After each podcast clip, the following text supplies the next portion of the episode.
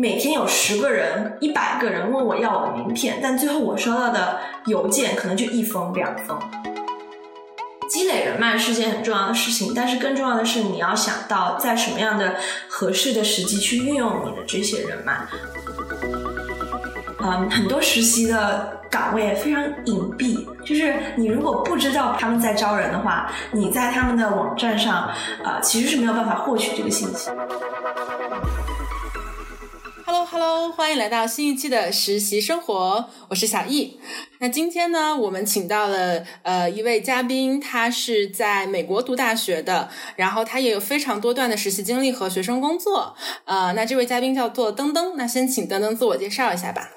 Hello，我是登登啊，我是今年纽约大学的毕业生，然后我主修的专业是 Media Culture and Communication，然后辅修了 East Asian Study 东亚研究和 Producing。呃，我个人的实习经历呢，主要的方向是呃文化和艺术管理制作这个方向。然后呢，嗯，在校期间也参加过很多的学生工作，呃，主要集中在中国的学生学者联谊会，还有一些专业上的呃工作。所以呢，希望。今天的 podcast 中能和和大家多多分享。嗯，好的，你可以先跟我们就是捋一遍你大概有哪一些，比如说学生活动和实习经历吗？因为当我看你的就是简历啊，还有你的领英，我就感觉啊非常多的条目，然后我觉得就是眼花缭乱。你是怎么去规划你的学生活动和实习经历的呢？可以讲一讲吗？当然可以，呃，我的学生工作的话，其实是相当于大一一入学就参与到中国的学生学者联谊会，然后也一路从就是最开始的公关部门到后来的呃就是外联部门，一直做到了主席的位置，嗯，然后在专业的呃学院里面呢，也参与了很多学生工作，嗯，在学。呃，实习方面呢，我也是从大一下学期开始，断断续续的每个学期都有参与或多或少的一些实习工作。最开始呢，是在呃 AM。AMF Entertainment 是一个有点像是艺人邀约的这样一个工作室，然后后面呢参与了很多呃在电影制作方向和呃文化制作方向，然后还有一些活动策划方向的实习。然后因为我有参加一个学校的 Global Program，所以呢我有三个学期其实是在外出交换，嗯，然后一个学期是在巴黎，一个学期是在上海，还有一个冬季的学期。是在澳大利亚的悉尼，嗯，所以在呃交换的过程中，也有机会到不同的国家去体验一下当地的学习生活，还有一些实习的经历。所以说，嗯，在回到上海的时候呢，就很幸运的拿到了一个迪士尼的实习的 offer，所以就还在不同的环境下实习，我觉得也是一件蛮有意思的事情。哇，看起来是你在，比如说大学本科期间在纽约，你也有做很多的学生工作和实习，然后去到交换的时候，你也有抓住这个机会去做实习。那想问的话，比如说你们学校和你所在的这个专业，嗯，对于实习或者说就业会有很比较大的这种压力吗？如果有的话，是来自于哪里呢？我觉得很大程度上是来自于，就是大家都太积极了，所以从大一刚入学的时候，我们会有一个 New Student Seminar，就有点像一个迎新的活动，但它会持续一整个学期，然后会有很多同专业的学长学姐来分享他们在这个专业里的经验，他们一般都是大三大四的，然后呢，大家问的最多的问题就是，那你有多少实习？你怎么找到你的实习？所以从大一开始，整个环境就会一直去迫使你去。要做自己的很多 research，然后感觉大一开始就是别人都还在，就是刚刚起步的时候，我们就已经在想实习实习了。所以说，嗯，我觉得我这个专业，因为它呃涉猎面也比较广，所以大家所找的实习的方向也非常的多元化。嗯，像有很多我们我的认识的同学做的实习也是 like 啊政治或者是 advocacy 这个领域的，但是我可能偏重的方向就比较在于文化和艺术这个方向上。嗯，然后呢，我们这个专业也是嗯为在校的还有他们的校友都提供很多实习工作上的资源。因为毕竟就是相当于是说，所有我们毕业的校友，在他们呃，比如说公司有实习岗位的时候，第一时间想到的都还是会把这样的实习岗位 pass on 到他们的学弟学妹身上，因为知道啊，我们专业这个教育质量是非常过关的，所以会通过专业的 database 找到很多呃校友给我们推荐的实习。但是我个人的话，所找到的实习还是比较多的，是依靠的，就是不只是嗯我们这个专业的实习 database，还有就是学。校提供的一个求职的平台，嗯，包括说自己也机缘巧合，就是认识了很多人，给我推荐了很多更好的平台，然后就是相当于是认识一个人，所以多了一个实习的经历，然后又因为这个实习的经历，认识了更多就是实习的可能性，所以就是我感觉是一环扣一环。嗯嗯嗯，了解了。呃，那我可以再跟你确认一下，就是你的大学的主专业是中文名是怎么翻译啊？中文名应该叫媒体和媒体和文化研究，有点类似于这个方向。对，呃，它就是我感觉国内可能就是比较注重注重了传媒传媒学这个方向，然后我们这个专业就是相当于是不只是传媒，它加了文化和就是新媒体的这个方向。那刚刚你说到的几段实习里面，那你都是怎么找到的呢？就你刚刚说的学校资源、专业资源、校友，还有你的人际网络，你可以举几个例子嘛？比如说哪几段是怎么找到的？你觉得这个经历比较有趣的？嗯，我觉得最有趣的是，就是我在美国的制片人工会实习的经历啊。这个 producer skill 主要针对的是电影和电视类的制片人。然后这份实习呢，是当时我参加学校迎新周的一个活动，因为我们迎新周是做的特别大，会持续一整周的时间，然后有三四百个不同的 event。相当于是我参与的是一个 media team，然后相当于就是针对迎新周的一些媒体曝光这样子，所以参与到这个呃 media team 里面的很多人呢，either 是我这个专业，或者说他们是学电影电视制作这个方向，因为会涉及到非常多拍摄啊、剪辑啊，然后新媒体的运营啊这样一些的部分。然后当时认识的一个女生是在我们学校 Tisch，就是我们的呃艺术学院，然后学电影电视的。然后当时她，她跟好是这个地方的，就是这个制片人工会的一个实习生，然后所以他们当时在做一年一度的，就是有点像制片人论坛的这样一个活动，叫 Produce by New York，然后他们需要现场的志愿者，所以我当时就在这个呃活动里面做了 volunteer，然后就刚好有机会认识了这个 producer skill 里面的一些工作人员，然后呢，第二年的时候，也就是二零一。九年的春天，因为我二零一八年的秋季是在上海交换的，然后呢，我一九年回来就非常希望在纽约能找到一份实习，所以我就写 email 给我当时认识的那个负责人，我说你们春季招不招实习生呢？然后呢，就很顺利的拿到了一个面试的机会，然后因为之前也有就是在这个活动中有。有线下见见到过面，然后也有沟简单的沟通过，所以我觉得对我还是有一个比较基本的了解。所以在呃一轮的面试之后，就确定了就是会给我 offer 这个二零一九年春天的这样一个实习的岗位，所以还觉得蛮幸运的，就相当于是机缘巧合，因为认识了这个曾经在这里做实习的女生，然后有了这个线下参与这个活动的机会，然后是成功的拿到了第二年春天的这样一个实习。那我发现其实是有两个比较关键的点，一个是你去参加活动，然后有认识人；另外一个是你自己自主去写邮件问有没有这个实习的机会，对吧？其实都是相当于你比较主动的去去 approach 这些机会，嗯。但当时你写邮件的时候，有有碰到一些困难吗？因为你问的是，比如说，呃，你们这边招不招实习生？当时这个情况是你去写邮件的时候，他们就已经有这个招实习生的计划，还是说他们并没有计划，只是看到了你的邮件，然后单独来面试你？呃，我知道这个制片人工会，他们是一般是每一个学期会招两个实习生，呃，这个是当时我跟这个女生，还有我和这个工作人员线下沟通的时候得到的这个信息，就是啊，他们每个每个学期一般是春季和秋季学期，还有夏季学期，他们一般是一年分为三茬，啊，会有招三轮实习生，然后每一轮会招两个人这样的计划，所以我当时相当于是秋季，我想着差不多的那个时间点，因为一般是。春季的实习，秋季的 like 十一月份左右会开放这个申请的这个窗口，所以我当时就是有直接 email 给他们，然后就说啊，我们在这个活动里遇到过，然后你给了我你的邮箱，我就是好奇你们这个春季还有没有实习岗位开放，嗯，但是也确实有，就是比如说你申请的时候已经晚了呀，或者说因为很多。我不知道是只是在美国有这个现象，还是说其实其他地方也有这个现象，就是嗯，很多实习的岗位非常隐蔽。就是你如果不知道他们在招人的话，你在他们的网站上啊，其实是没有办法获取这个信息的。就是他们可能招人不是那么公开的去招人，而是就是说他们已经认识的，或者说是他们对口的，比如说哪哪哪哪个学校的哪个专业会得到这个信息，但是他们不会就开诚布公的说我们招人了。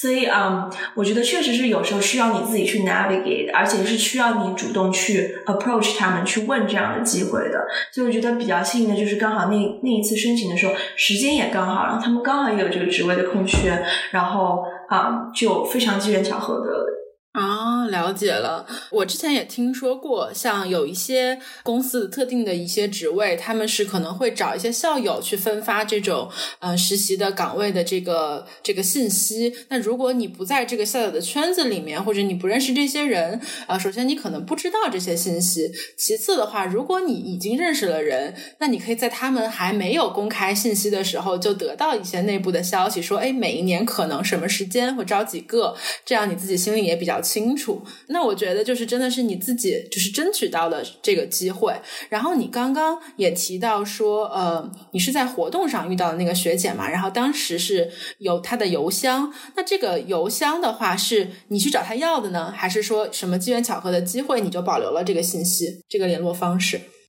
呃，这个邮箱应该是因为。呃，因为线下志愿者的活动，他们会给我们分发一些材料，比如说这个活动的 timeline breakdown 或者是怎么样，所以呢，他会给我发邮件，然后呢，我就把他这个啊邮箱的联络方式给留了下来，然后之后也是写邮件，就是直接给给一个我知道存在、真实存在的人发邮件，因为我觉得还有很难的一点是，比如说你在呃看到招聘广告的时候，一般他们不会，很多时候他们不会留个人的邮箱，可能回的是一个比较 general 的公邮。比如说这个公司的公邮，或者是这个 HR 的公邮，那实际上你是不知道这份邮件你最后是发到哪里了，你不知道他发到的这个人是谁，啊，但是就是当你有了个人邮箱的时候，其实我觉得我在收到任何个人邮箱的来来件，然后它的呃尾缀是我很喜欢的公司，或者是我很希望加入的公司的时候，我会把这个个人邮箱留下来，因为我觉得在一个公司里面，你如果有一个 personal point of contact，如果你有一个认识的个人的话，其实是有。非常非常大的帮助的，因为你 address 直接是一个你知道真实存在的人，然后我觉得在语语气沟通上也会亲切很多。就是，嗯，因为你一定是有一个什么原因你才拿到他的个人邮箱的，然后你给他发邮件的时候，你就可以在介绍你自己的时候，就不是说我是一个陌生人，而是说我因为这个原因认识了你，所以有了你的邮箱，然后我现在给你写一封这样的邮件，所以我觉得会，嗯。我觉得不管是你因为什么原因拿到了这个人的个人邮箱，或者是你甚至有时候可以会会可以问，就是我可不可以留一个你的名片这样子？嗯，当你有这个个人邮箱的时候，你只要把就是说我一般是会就是说记下来我是因为什么原因认识的这样一个人，然后呢，在在如果之后有机会给他发邮件求职也好，或者说是约一个 coffee chat 也好的时候，你在介绍自己的时候就会显得非常亲切。啊，所以你会有一个就是小本本，就是刻意的去呃收集一些就是重要的你喜欢的公司的个人联系方式吗？呃，会有，会有，对，因为我有一个，就是我会有一个 spreadsheet，上面会有，就是很多，在我就是毕业求职的时候，其实也是我整理了一个 spreadsheet，然后呢，上面我会把他们所有的岗位开放信息啊，这个公司的情况啊，然后呃，我认识的或者是我知道的曾在这个公司就职的人啊，这这些信息罗列出来，然后其实就是，嗯，在真正找。不只是实习，就是正式工作的时候，其实也非常有帮助。啊，就是如果你一旦认识，嗯，曾经在这个公司就职的人，第一是我觉得，因为我觉得求职，不管是找实习也好，还是说找工作也好，其实是一个双向的选择。这个公司是在选择你，但是你也在选择这个公司。然后我觉得双向选择的时候，不管是啊。你选的公司还是公司选的你，就是 the more information you have, the better it's gonna your decision is gonna be。因为你就是我觉得是要做一个。周全的决定的话，你是需要了解更多的信息的。所以，一旦你认识曾经在这个岗位就职过的人，我觉得你不但是认知道了很多有关于这个岗位的信息，其实你也潜移默化中知道了很多关于这个公司的文化也好啊，然后它的薪酬待遇啊，你都会有一个就是比别人就是只看到这个招聘启事的人更多的一个了解。嗯，对对，这点我非常赞同。就是，呃，如果说真的我们要去准备一个招聘的话，确实是要做一张类似工作表一样的东西。一个是收集你现在已有的一些个人的联系方式，另外一个就是可能要列出一些你所中意的岗位，然后看这个时间线上哪个点要做什么事情。对，确实，我觉得这是很有效的一个方法。然后我也还想补充一点，就是刚刚你说到在活动上你是保留了这个邮箱的。之前啊也是听到别人分享，就是说呃如果有这种活动的机会。有些时候，这个活动呢是跟招聘相关的；有些时候，这个活动跟招聘其实没有很直接的联系。但是，比较有经验的职场人，他们会一直保留，就是带着自己的名片，或者甚至是电子名片啊，什么都好，说甚至是有自己的电子的简历。然后，有些时候跟职场相关的活动，会把自己的简历打成纸质版。活动结束了之后，就哎。递一个简历，递一个名片，这样子，或者说主动的找对方要联系方式，比如说要一个名片，要一个邮箱等等，嗯，以及说呃，你记下这个人是什么公司、什么名字，你可以去领英上面搜索。然后我自己也是有过几次呃听讲座，然后从领英上面 connect 到那些讲座的就是宣讲人之类的。就我觉得这些方式都是属于正常网申以外的这种求职的方式。呃，至少我在内地的时候使用这种方式比较少，因为。内地可能还是统招比较多，但是我觉得在香港，大家还是很有意识的去培养学生的这种，呃，怎么讲呢？这种职场上的 networking 的经验。我以前大一大二的时候，我会觉得就是好功利啊，大家为什么都，哎，这种特别社会的那种感觉，嗯，但后来发现其实这是一个很很正常的，就是，呃，虽然说我们现在跟那些职场人是有一个身份地位上的差距，但实际上我们是在努力的去进入这个职场的圈子里，所以。也要把我们放在这种职场文化之下，跟别人建立这种这种联系吧。更多的，我觉得对，就是嗯，其实就是这种 networking 的文化，真的是。要 push 你很主动的去把你自己作为一个候选人的身份，就不仅仅是学生的身份，而是不只是你可能对我的职场发展会有帮助，而是我可能也可以为你的公司或者你的团队贡献我自己的力量。就是不要只把自己当成一个学生看，因为呃，一旦是走出了学校这个环境，你就是一个 potential applicant，你就是一个他们公司可能会招的人。所以，就是我觉得你其实也是很有价值的。然后还有一点我想补充的是，在可能你刚刚说的这种，我觉得，比如说听讲座，或者是这种很多情况下是会出现在，比如说商科，或者说是啊经济金融，我感觉这样的方向会比较多一点点。但是针针对文化艺术类的专业，我觉得话，其实很多人他不一定在网上会有自己，他不一定会有 linking to begin with。就是如果你是在你是作为一个艺术创造者、文化创造者这样的身份，就是更偏艺术方向的话呢，其实很多人是会就是有一个。个网个人的网站，而不一定会是有 linking。但是如果你是作为一个 administrator producing 这样子更偏管理方向的，很有可能你可以在 linking 上 approach 到这个人，所以就会有一个小小的差别吧。我觉得，就像呃，我在这个制片人工会的论坛上面遇到的人，如果他们是 artist。艺术这个方向的话，他们很有可能递给我的名片上只会有他们的就是 website。但是如果他们是制片人，更注重 like 制片制作这个方向的话，他们很有可能就会有 linking，会有自己的公司、制片公司这样子。所以我觉得这个差别还蛮明显的。而且我觉得，就是我参加这一类的论坛活动，其实也挺有意思，因为他们相当于是他们又有一个一个的讲座，然后最后又会有一个 like mingling 的环节。呃，那其实就是一个有点像一个就是。大家 networking 的环节，其实最开始你会觉得非常 overwhelming，因为 literally 是 like 三四百个人站在同一个房间里面，然后大家都在讲话，然后就最开始你会觉得很 awkward，因为每个人都有在讲话的人，好像没有人落单，就是我要跟谁聊天这样子。而且很多时候我觉得啊，我就是一个志愿者，我好像在座的都是大佬，我用什么样的身份去加入他们的这个 conversation 呢？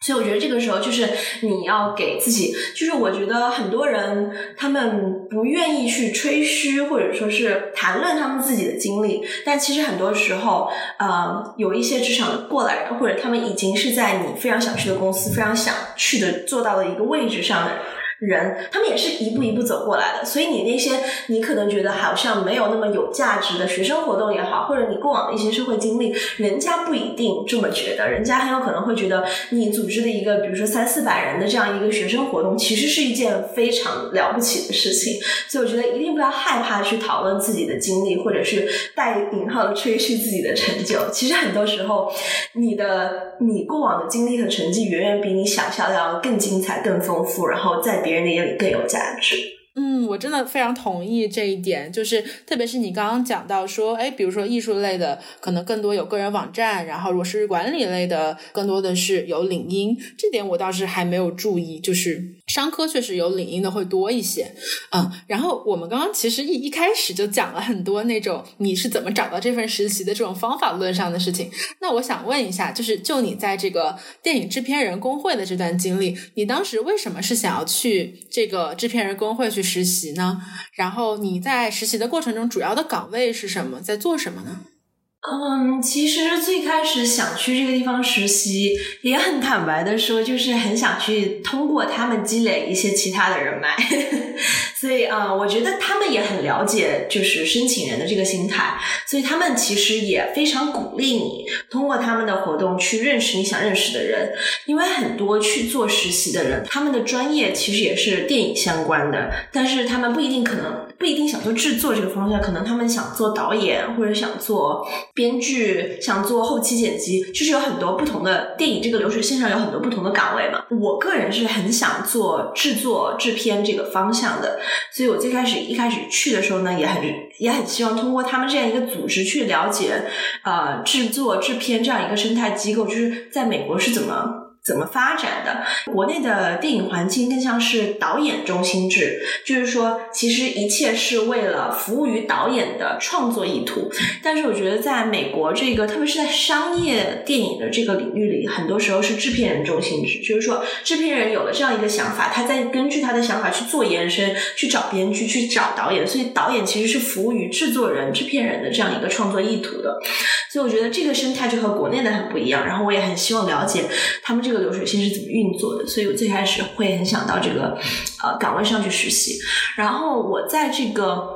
实习的一个学期里面，主要做的事情呢，其实还蛮杂的。因为你以为制作人、制片人，特别是一个全美的工会啊，他们的会员或者参与的应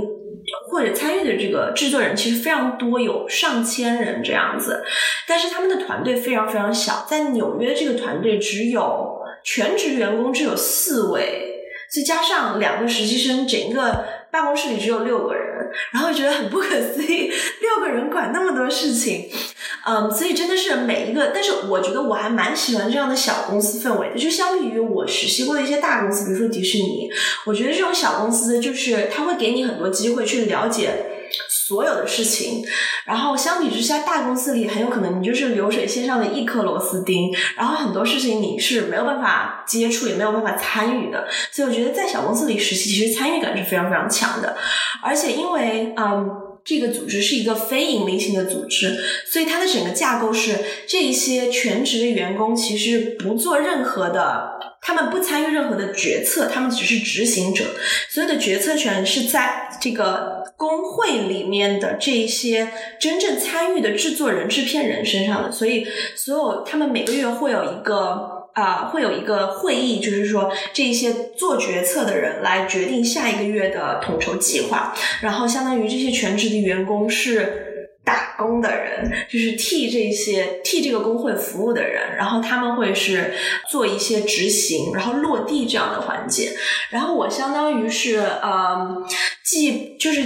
帮他们啊，就是协调了很多落地的活动，比如说，特别是在每一年，因为我去的学期刚好有点不巧是春季学期，因为他们秋季学期的活动会多非常多，因为会有非常的非常多的电影会瞄准秋季，比如说十到十二月的这个档期，因为基本上是所有要参与。美国大的奖项，比如说金球奖，然后比如说奥斯卡这些奖项申请的电影，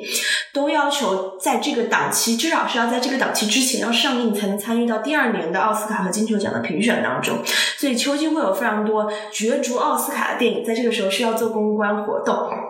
然后呢，春季学期会稍微少一些，但是呢，基本上也还是一些，就是他们定期会有线下的论坛或者线下的公映的活动。然后他们公映相当于是比较只针对这一个群体啊，所以说他们只会邀请制片人工会里的这些人来看他们新的电影。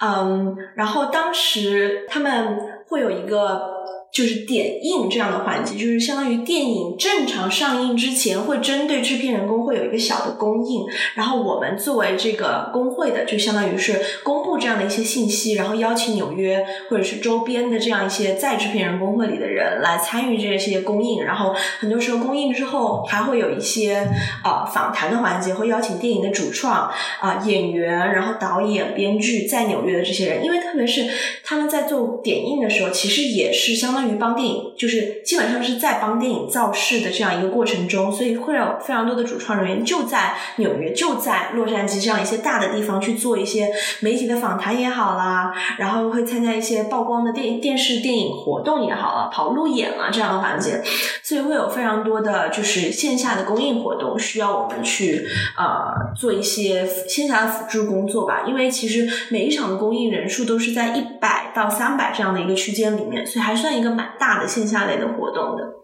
我记得比较大的就是从小的文艺片到大的就是商业大片都有这样子的公映环节，所以当时线下既有啊小的文艺电影，也有像 like 复仇者联盟，因为当时正好是五月份上映嘛，也有复仇者联盟这样的大片来做这样的公映活动，这是。工作中很常规也很重要的一个部分，几乎每一周或者每两周就会有这样子的线下活动。然后除此之外，还会有一些其他的线下工作坊啊，这样子的活动，其实还蛮有意思的。你会发现，因为工作坊一般邀请的主讲人都会是一些呃大咖级的制作人。或者是获得过非常多奖项的一类制作人，然后来参与这些工作坊的人，都会是一些比较刚入行或者入行没多久的这样一些制作人。所以其实你会发现，这些新入行的制作人，他和你的心态其实非常像的。所以说，你如果是在这样的活动之后，呃，我觉得我们的团队也非常支持和鼓励你去和这些人进行沟通交流，而且我的就是我的。主管也非常支持，就是他甚至会鼓励你。他说：“哎，这个我们今天来的这些人里面有这几个人，好像和你的就是发展的道路会比较吻合。你觉得你要不要去认识他们？或者说，然后当你真的认识他们，和他们就是呃沟通上之后，他其实非常为你开心。所以我觉得这是一个蛮好的工作环境，我也挺喜欢。”嗯，哇，好酷哦！我我其实刚刚听到你说你在的是制片人工会，我就已经想到，可能你其中的目的之一就是去积累人脉的。你最终是有达到你积累人脉的这个目的吗？就是说你在工作当中是会直接去联系这些制片人吗？那刚刚你也提到了，就是说有新入行的制片人，也有这些大电影大制作的这些制片团队。那这两边你都会去对接吗？还是说你主要的工作还是去对接一些新人？其实都有，因为一般刚入行的制片人他是会有一个，他是比较独立的，呃，但是如果是入行比较久的制片人，他可能有自己的公司，然后有个自己的小团队这样子。你跟两边联络，感觉上是第一是不太一样，因为是独立制作人的话，他可能就是自己的一一个一个小的项目这样子；大的制片人的话，可能会是一个比较长的运作周期啦。然后他们会有一个，就是除了他以外，这个团队里肯定还有别的人这样子。不管是小的独立制作人还是大的制作人，他们的招工作岗位这样的一些计划，其实他们都不会是太公开的公布这个消息。一般是，比如说他们如果毕业于一个艺术类的院校，他们可能会通过他们自己校友的网络去找一些他们觉得合适的人，或者是嗯。你会，比如说你跟他沟通过沟通交流过程中，你会发现有一个他正在运营的项目，然后这个项目呢，比如说发展到一定的阶段，比如说要真正开始拉投资，然后做前期的剧本策划的时候，会需要新的人，或者落地实拍的时候，会需要有新鲜的血液，或者有更多的劳动力加入他们的时候，你可以去主动的。找他们，主动的发 email 去问他们。更多的时候就是还是积累到了这些人脉，你也自己要用。因为如果不用的话，你就拿一个人家的名片，然后你的名片就放在你的书架上。我觉得对我很有帮助的一句话是，他们说每天有十个人、一百个人问我要我的名片，但最后我收到的邮件可能就一封两封。那对我来说，就肯定就是有如果有这一封两封邮件，我就在这一封两封里挑人，而不会想到那些管我要名片的这十几、二十、一百个人。所以说，我觉得是。积累人脉是件很重要的事情，但是更重要的是你要想到在什么样的合适的时机去运用你的这些人脉。包括我最后，我觉得在制片人工会实习对我最大的帮助是在于我在申请我毕业的这份第一份工作的时候，这个制片人工会当时就是协调我工作这位主管做了我的推荐人。不管是就是你通过这个实习岗位认识的人，还是你在这个实习岗中岗位中接触到的这个公司的其他的人，其实，在日后都有可能会对你的。呃，职业发展生涯有很大很大的帮助，所以就是善待你遇到的每一个人，因为你真的不知道什么时候你就会会和他，就是你就可能在你的生活中再次需要他，所以给别人留下一个好的印象，我觉得是也是非常非常重要和关键的一件事情。就包括你写邮件的时候，有可能他们现在没有招新人的这个愿望，但是你可以就是就像你刚刚提到，就是说如果他们。不少人，或者说，如果他们这个季度招满了，会是一个什么样情况呢？那我觉得，从我而言，我会说，哦，谢谢你告诉我这个信息啊。那之后，我在这个附件里附上我的简历。如果之后有相关的就是实习岗位，或者有相关的就是工作岗位的话，你可以优先考虑我啊，或者说直接联系我。然后，或者说是你们下一个需要招实习生的窗口是什么时候呢？我到时候可以再次申请，或者说再次把我更新版的简历和工作经历发给你看。所以。我觉得就是你是要主动去做很多事情的，包括是积累了人脉之后，也不意味着你就一定会因为这些积累的人脉而拿到实习。我觉得还是更主要的是自己要很主动的去要更多的信息和嗯，去就是主动的和别人产生联系。你刚刚讲的一点我非常赞同，就是说，其实获得联系方式并不是你的最终目的，你最终的目的是把这个联系方式这个信息，然后转化到你可以联络和运用的人脉。这才是你最终的目的，以及如果说你发出去的这种邮件啊等等，他没有回应，或者说呃目前没有这个机会，其实对我们就是这种申请者或者实习生来说，我们是没有损失的。至少我们给别人留下了这个印象，然后也可以去询问有没有未来的机会。嗯，那我刚刚听到你提到一点很有意思，就是嗯，你觉得这种在制片人工会是小团队嘛，然后你可以有更多的参与感。相比于，比如说你在上海迪士尼的这种大公司，更像一个螺丝钉。那你可以讲一讲，就是上海迪士尼这份工作你是怎么拿到的呢？然后你当时在里面是做什么的呢？呃，这个其实我觉得就是就是我又回到了一个国内的求职环境，这个这个落差这个落差还蛮有意思的，因为我当时是关注了非常多就是找实习类的公众号和微博，然后当时恰巧就是看到了这一份，就是因为国内是不是叫招继任，就是说就是上一份是上一个在这个岗位的实习生他要离职了，然后他要找一个接替他工作的人，然后也比较机缘。巧合，因为之前在这个岗位上的实习生，我后来发现是一个，也是我们学校的学生。就是我给他这个邮箱发邮件的时候，他看到了我的尾缀是我们学校的尾缀，就是 NYU 的 edu。然后他就说：“哎，你是纽大的学生吗？哦，行行行，那你这份简历我就直接把你送给我老板了，因为可能就是在一个同样的校园网络里，所以就对自己的学校比较有这种信任感和安全感吧。然后。”嗯，其实也确实，就因为他的推荐，整个申请的流程变得顺利了很多。相当于是我，他把这个我的简历推给他的就是主管以后，这个主管就直接面试了我，然后就直接给了我这一份实习的 offer。其实还蛮。意外的令我，因为就是这个实习岗位其实是一个我不太熟悉的领域，是一个就是迪士尼旗下的一个子公司，然后是一个做嗯体育类赛事转播的这样一个平台。然后我个人的背景里是跟体育非常没有关系，可以说是真的一点关系都没有。我平常也不看。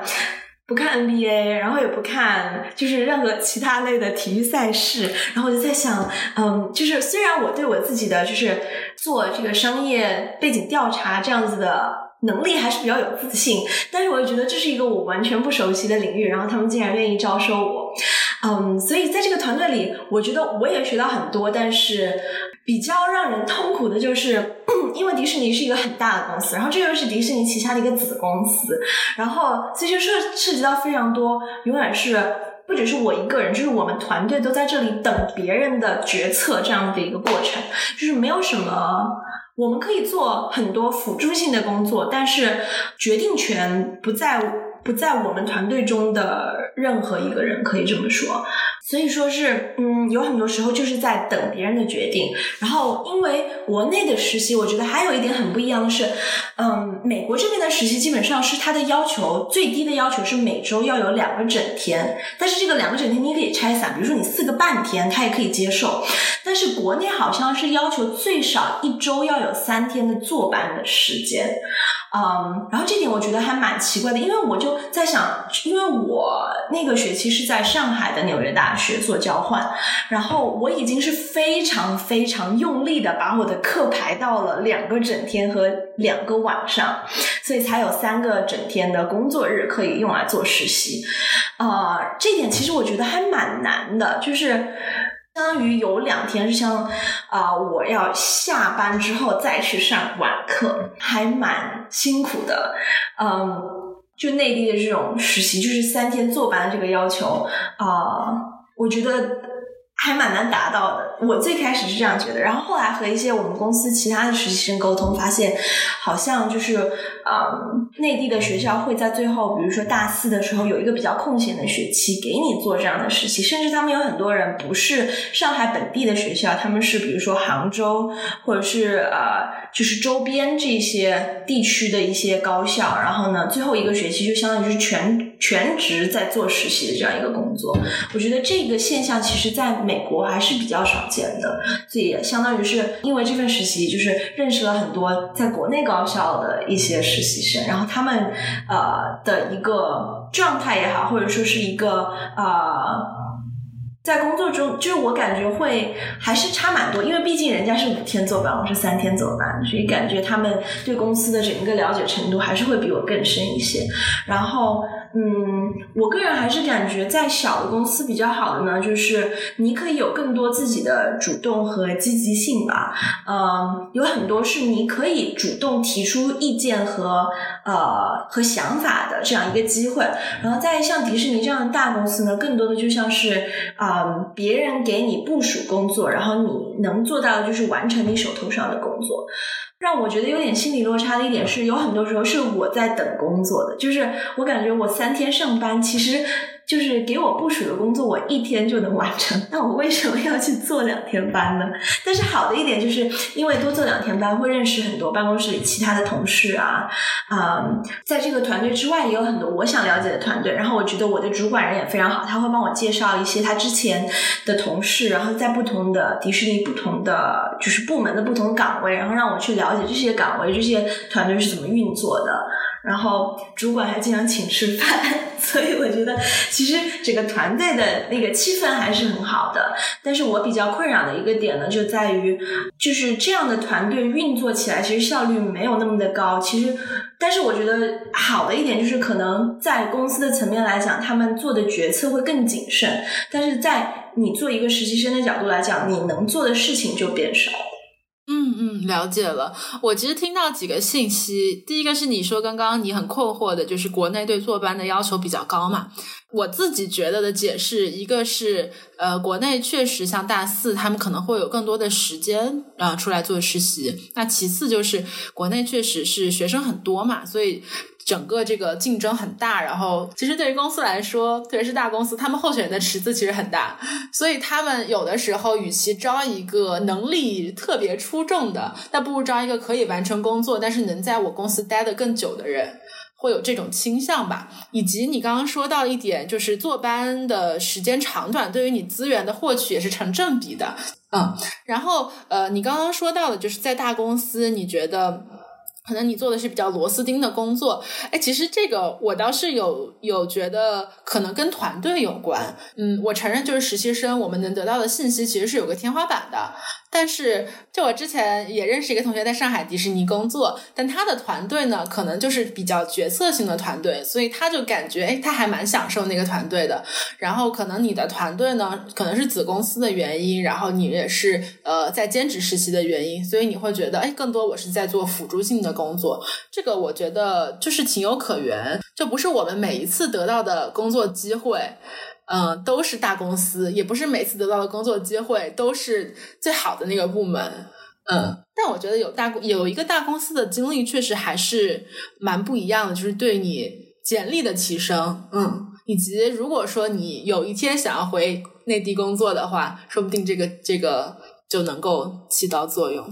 而且我觉得大公司确实就是我跟他们全职的员工沟通交流的过程中发现，就是大公司来说，确实相比于小的部门、呃小的公司、小的机构来说，福利待遇会好非常非常多。不管是对于实习生还是对于全职的员工，就是他们跟我说到，就是说，比如说带薪的假期啊，然后比如说一些补贴性的政策啊，然后包括于上班的，就是上班呃上班时间啦，然后公司办公室的一个。就是环境的氛围啦，我觉得就是还是比小的机构会有更多一些的保障吧。然后我认识的在迪士尼做全职的人都对自己的工作非常非常满意，包括他们企业的文化，我觉得其实也还蛮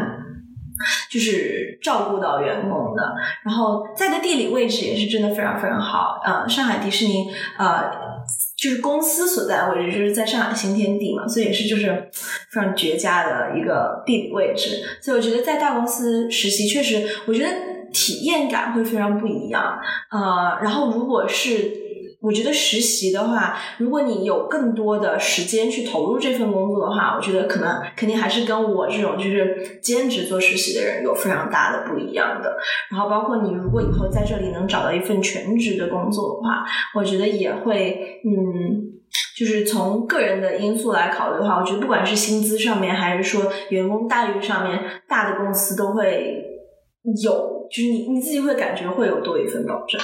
那我留意到你之前跟我说，你有在两个电影相关的这个创业的这个团队里面呃工作实习过，然后你也在你自己的学校里面举办了一个就是华语的音乐剧的这样的一个经历啊。我听说这些你也都是自己去去寻找这个伙伴一起去做的是吗？对，嗯，电影类的话，其实是呃有一个在上海的一个创业公司，呃，是我和我遇到了一个也是中国人，然后他也是在我们学校，但是在我们学校另外一个分校读，然后我们俩是在巴黎交换的时候认识的，然后就都提到了这个这个这个点子，然后我们觉得很好，然后我们就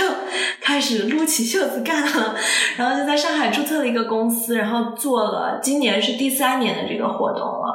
呃，然后另外一个电影的呃创业类的公司也是，它是它是在纽约的一个呃华语的电影节，那个呢算是因为我的我的嗯朋友圈里有很多在这个行业内做的，然后他们会转发这个推送，然后就在推送里看到了，然后。后来就和他们团队线下沟通过一次，然后也觉得彼此的，就是他们也缺这样一个人，然后我对这件事情也还蛮有热情的，然后我觉得呃我的经历也比较吻合，所以就去了去他们团队做了一个商务拓展类的这样子的一个岗位吧。然后嗯，华语的音乐剧呢，其实其实我觉得我的经历都蛮机缘巧合，是因为嗯当时国内做这部华语音乐剧的公司有一位工作人员。到我们学校来进修，然后呢，他非常希望想做一个这样的项目。然后我有我有一些我有认识就是在学戏剧导演这个方向的朋友，然后他当时在国内演过这部音乐剧，然后所以和这个来。纽约来我们学校进修的工作人员认识，然后这个工作人员就想邀请他来当导演，然后他就想，他就来问我愿不有没有意愿加入他们的制作团队，所以是一个曲折离奇但又但又就是机缘巧合的故事，然后所以就加入了这个团队，做了一些制作上的啊事情，对，所以我觉得就是基本上也就是。其实你要说这些创业类或者就是呃一个比较新鲜尝试的团队，很多时候大家也都没底。就是我在的这三个团队都有，就是都有过这样的瞬间，就是啊，我们还做得下去吗？或者说是就遇到过挺多意想不到的挫折吧。但是我觉得，当团队真的是齐心协力的去做这件事情，然后。呃，我觉得大家都非常热衷于，然后也相信这样的事情是非常有意义的时候，还是多半都能想办法战胜这样的困难，然后最后把这件事情做成。